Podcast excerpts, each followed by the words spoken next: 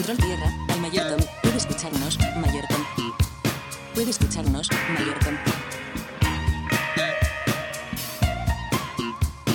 Aquí al mayor Tom.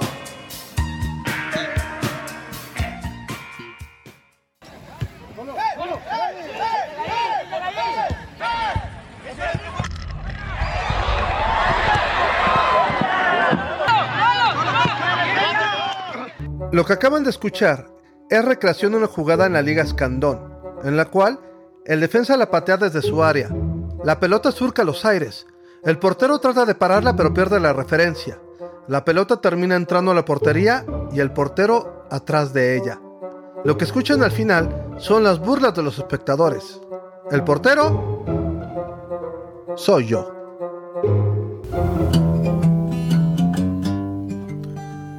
Soy Tom. Y desde que recuerdo nunca quise ser portero. Bueno, bueno. Cuando era chiquito sí. Sí quería ser portero, la verdad. Pero eso era porque todos los niños queríamos ser el gato marín, el prototipo del guardameta omnipresente con poderes sobrehumanos. En la primera cascarita en la que me dieron un balonazo en la cara deserté. Eso de ser arquero era para faquires, no para humanos.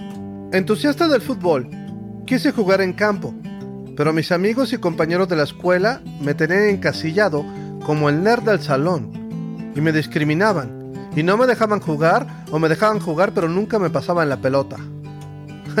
ok, no, no es cierto. La verdad es que yo era un tronco. Y lo sigo siendo, la verdad. Pobres de mis compañeros tratando de integrarme y yo de plano no daba, literalmente, pie con bola. Mi destino manifiesto nerd continuó hasta que un amigo se le ocurrió la genial idea de participar en un campamento de primavera de un equipo de fútbol americano. Luis estaba realmente loco, y jugar fútbol americano a los 13 años sin siquiera conocer las reglas básicas del deporte era solo otra de sus locuras. Lo realmente extraño es que logró que toda la banda acudiera al primer entrenamiento. De los ocho que comenzaron, después de dos semanas, solamente quedamos Luis y yo. Al final de la quinta semana, yo fui el único que, que, siguió entrenando. ¿Por qué me quedé? Pues sencillamente porque el fútbol americano es muy nerd, la verdad. El fútbol americano es un deporte de diseño. Cada jugada está estudiada y no hay margen de interpretación. La verdad es que no es para artistas, es más bien para ingenieros. Un nerd de 13 años con problemas de obesidad podría querer aprovechar algo de disciplina y de orden. No fue fácil. De niño nadie me acostumbró a soportar el dolor físico. Tuve que aprender que algo de dolor no era necesariamente malo. Me enseñaron mucha disciplina y también algo que me marcó por años. El fútbol soccer es para losers. Es para la gente que no se prepara. Es para la gente que no quiere disciplina. Es más, eso no es fútbol. Y ya que lo juegan los panaderos, vamos a decirle pan boy.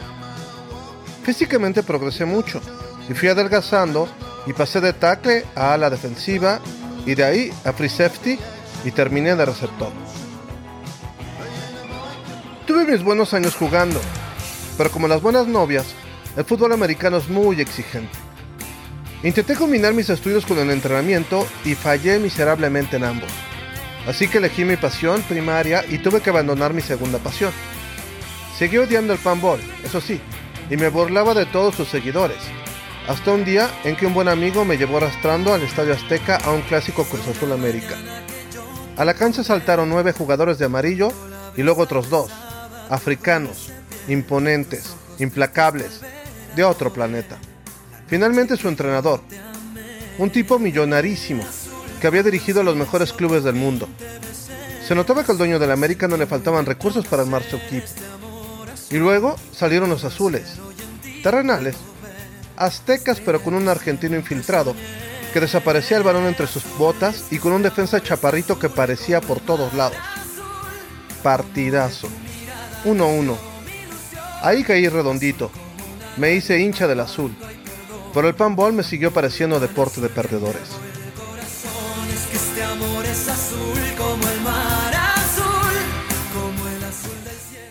Y lo que tiene que pasar, pasa. Entré al mercado laboral.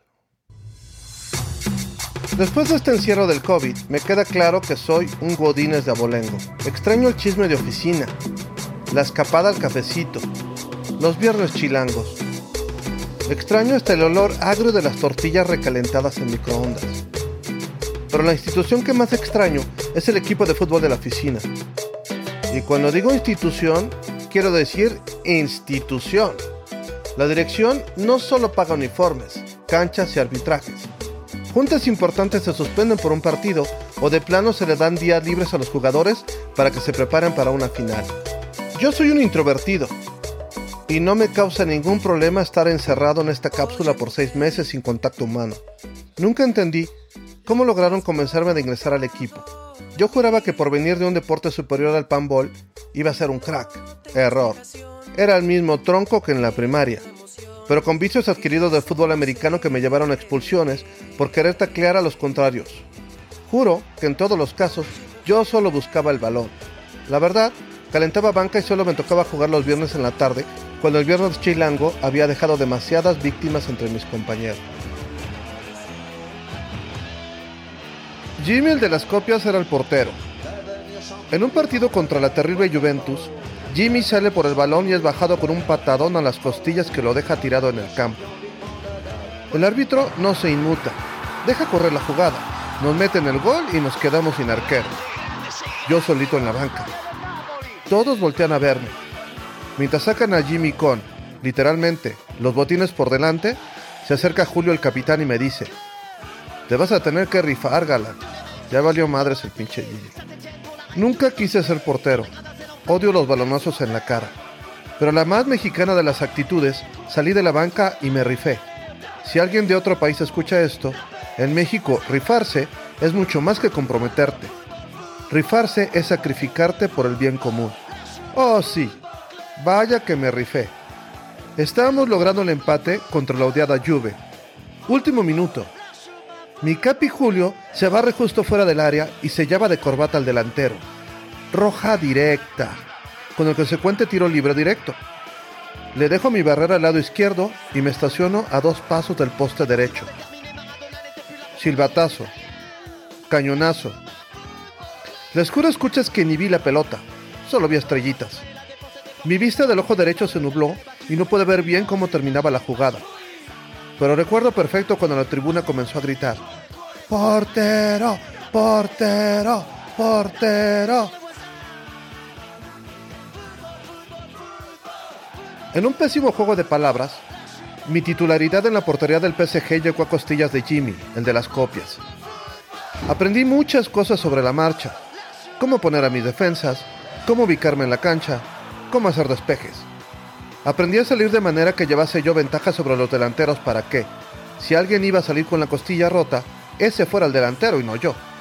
Pero aprendí algo mucho más importante. Aprendí a observar. La portería es un trabajo con mucho tiempo libre.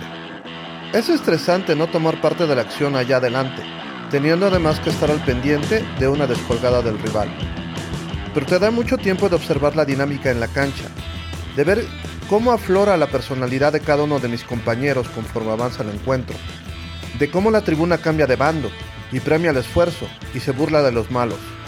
Incluso te da tiempo de analizar al árbitro, todo serio y solemne, pero con una cara de culo larguísima cuando siente que el encuentro se le sale de las manos.